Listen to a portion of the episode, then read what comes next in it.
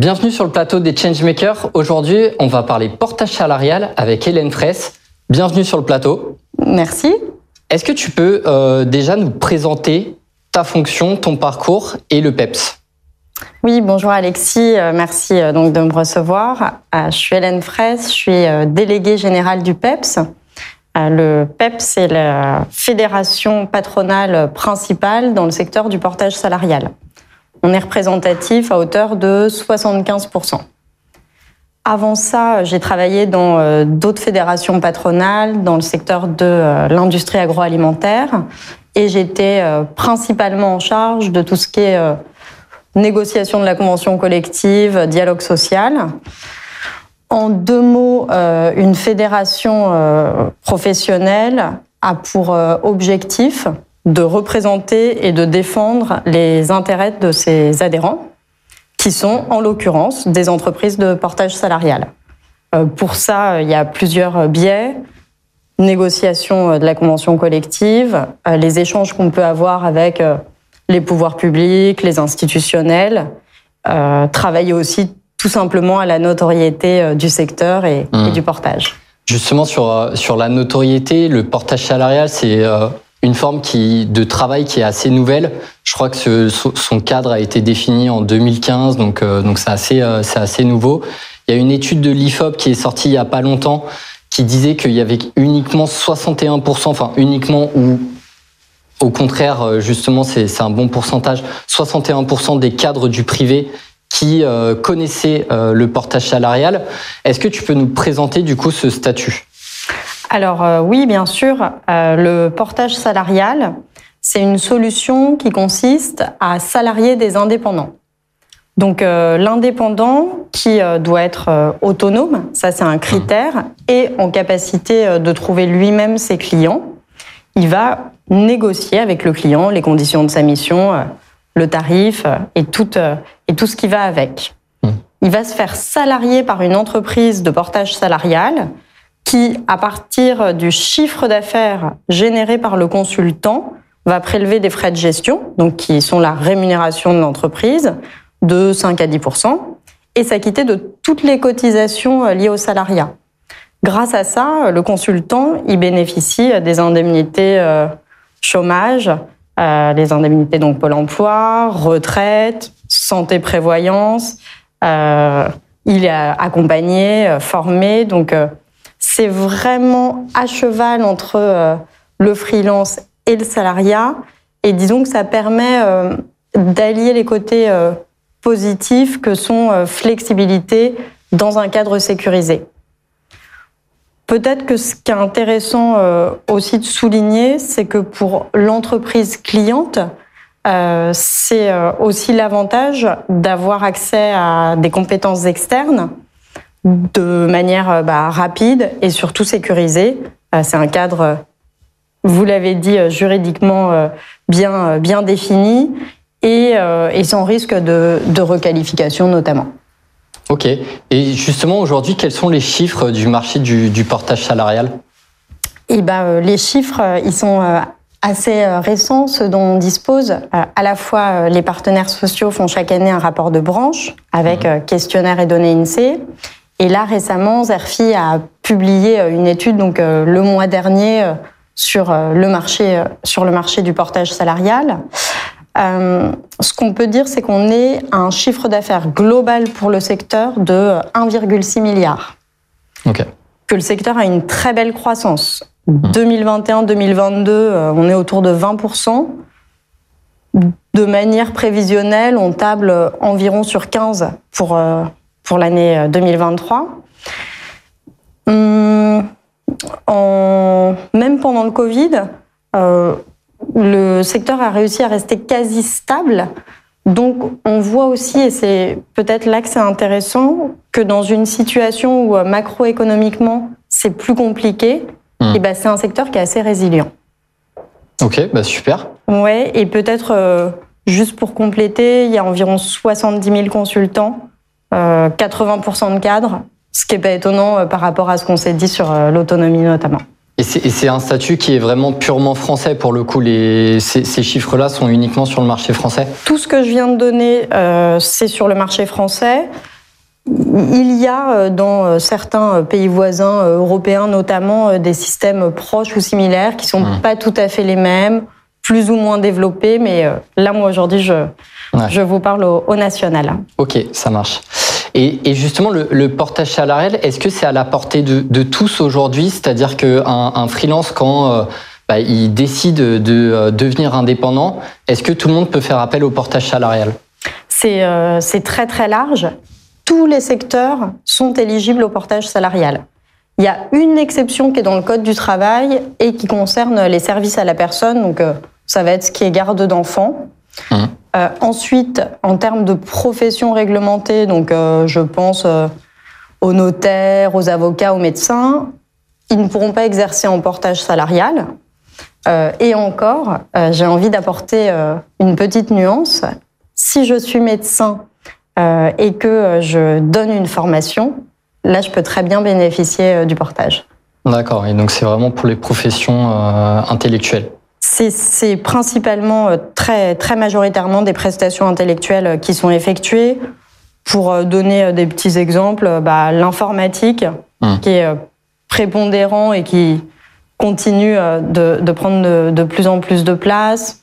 On peut faire du marketing, des RH, expert technique, gestion de projet. Donc ça, je pense que ça fait partie du, du top 5. Peut-être par rapport euh, à l'actualité, euh, on peut euh, aussi parler un tout petit peu de, de chiffres au niveau des seniors. L'âge moyen en portage, c'est 46 ans. D'accord. Il y a 28% des salariés portés qui ont entre 51 et 60 ans. Et 12% plus de 61. Hmm. Ça fait en tout qu'on est à 40% de salariés portés qui ont 51 ans ou plus. Et donc, à l'heure où on parle beaucoup de la réforme des retraites, que le portage salarial soit une solution pour l'employabilité des seniors, c'est essentiel. Super. Et justement, donc là, on est dans un marché à 1,6 euh, milliard, euh, tu, le disais. Euh, le, secteur est de plus en plus concurrentiel. Aujourd'hui, comment un consultant ou, même une entreprise cliente peut faire pour choisir sa société de portage salarial avec qui travailler euh, C'est vraiment une question intéressante et qui revient euh, souvent. la première chose, c'est que je recommanderais une entreprise adhérente au PEPS. Donc ça, c'est en ligne sur notre site internet qu'il y a l'annuaire. Et la deuxième, ce serait en plus une entreprise qui a le label de portage salarial qu'on a mis en place avec l'AFNOR.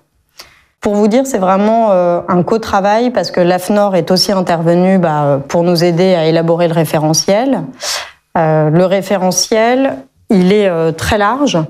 On va s'attacher à vérifier bah, la solidité financière de l'entreprise. Est-ce qu'elle est parfaitement transparente quand elle communique son offre de service, les tarifs qui sont associés?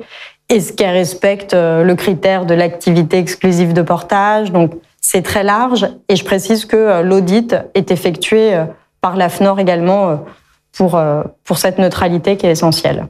Tout à fait. Aujourd'hui, sur donc tu parlais qu'il y avait 15% d'augmentation sur le marché, etc. le, le, quelles sont pour toi les grandes avancées majeures du portage salarial? Bah, dans, euh, dans celles qui sont euh, les plus récentes, euh, bah, déjà c'est un travail collectif avec les partenaires sociaux. Il faut savoir que la convention collective du portage, elle date de 2017, qu'on se rencontre très régulièrement avec les organisations syndicales. Quasiment chaque semaine, on échange. Okay. Qui a déjà 12 accords qui ont été signés depuis 2017, donc c'est riche. Et euh, un sujet euh, sur lequel on, a bien avancé, c'est la mise en place d'un CQP, c'est un certificat de qualification professionnelle, donc euh, c'est une formation de consultant autonome. Que je sois informaticienne ou ingénieur, j'ai besoin en portage d'être capable d'élaborer mon offre commerciale, de conduire ma mission, de pérenniser mon activité. Et donc ce sont toutes ces compétences transverses qu'on retrouve dans le référentiel et les grands blocs de la formation qu'on a créé spécifiquement. Je, je pense que cette formation, elle est intéressante soit si on est déjà en portage mais qu'on veut consolider ses compétences, soit pour se lancer. Et elle n'est pas obligatoire, mais euh, elle peut être utile. Ok, bah super. Et donc justement, toi, qu'est-ce qui t'anime euh, dans ton quotidien au PEPS euh, Je dirais que dans mon métier donc de délégué général, je dois surtout mettre en œuvre les décisions qui sont prises par les 15 administrateurs du PEPS. Parmi eux, il y en a qui sont encore plus présents euh, les membres du bureau, évidemment euh, le président du PEPS euh, qui est François Génie. Donc déjà, il y a toute cette équipe, on va dire, interne. Ensuite, on a beaucoup aussi de compétences extérieures avec des prestataires, des avocats pour nous aider quand on rédige des accords ou, ou, des, informations juridiques, agences de communication pour participer à la notoriété. Donc je pense que d'abord, euh, ce que j'aime dans mon métier, c'est euh, l'environnement euh, qui l'entoure et les gens surtout avec lesquels j'ai la chance de travailler. En, en, matière vraiment de ce que j'aime le plus faire, je pense qu'il s'agit du dialogue social. en France, l'image des organisations syndicales de salariés ou euh, de fédération patronale est pas toujours positive.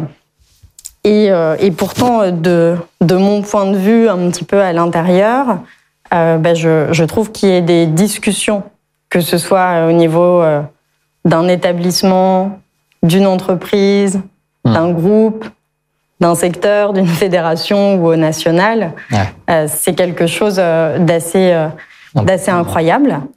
Euh, et, euh, et le principe, tout simplement, euh, que des représentants de salariés et des représentants d'entreprises se réunissent, discutent et cherchent ensemble à améliorer les règles qui s'appliquent à eux, euh, c'est formidable. Mmh. Et, euh, et lorsque ça aboutit, lorsqu'on signe un accord qui représente une avancée, je suis fière d'y avoir participé, même si c'est euh, une petite pierre à l'édifice et euh, un travail collectif. Ok, donc euh, qu'est-ce qu'on peut vous souhaiter justement pour cette année 2023 Plus de dialogue social euh... bah, Ça, pour le coup, je, je pense qu'on est assez, assez bien lotis. Mmh. ce qu'on peut, ce qu'on peut me souhaiter pour 2023, je pense que ce serait bah, que le portage salarial continue de développer sa notoriété.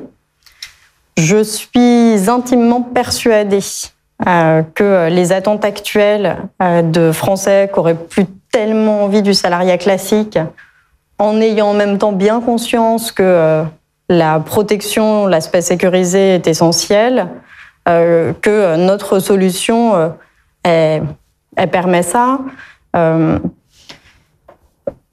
au-delà des clients, des consultants, même même pour le pour le pays, c'est vrai que c'est un système qui euh, génère des cotisations, contrairement aux auto-entrepreneurs par exemple. Donc donc je je souhaite je souhaite poursuivre poursuivre bah, des actions comme aujourd'hui et encore merci de nous avoir permis de présenter plus en détail le portage. Bah, merci beaucoup pour cette présentation sur le portage salarial, c'était très intéressant.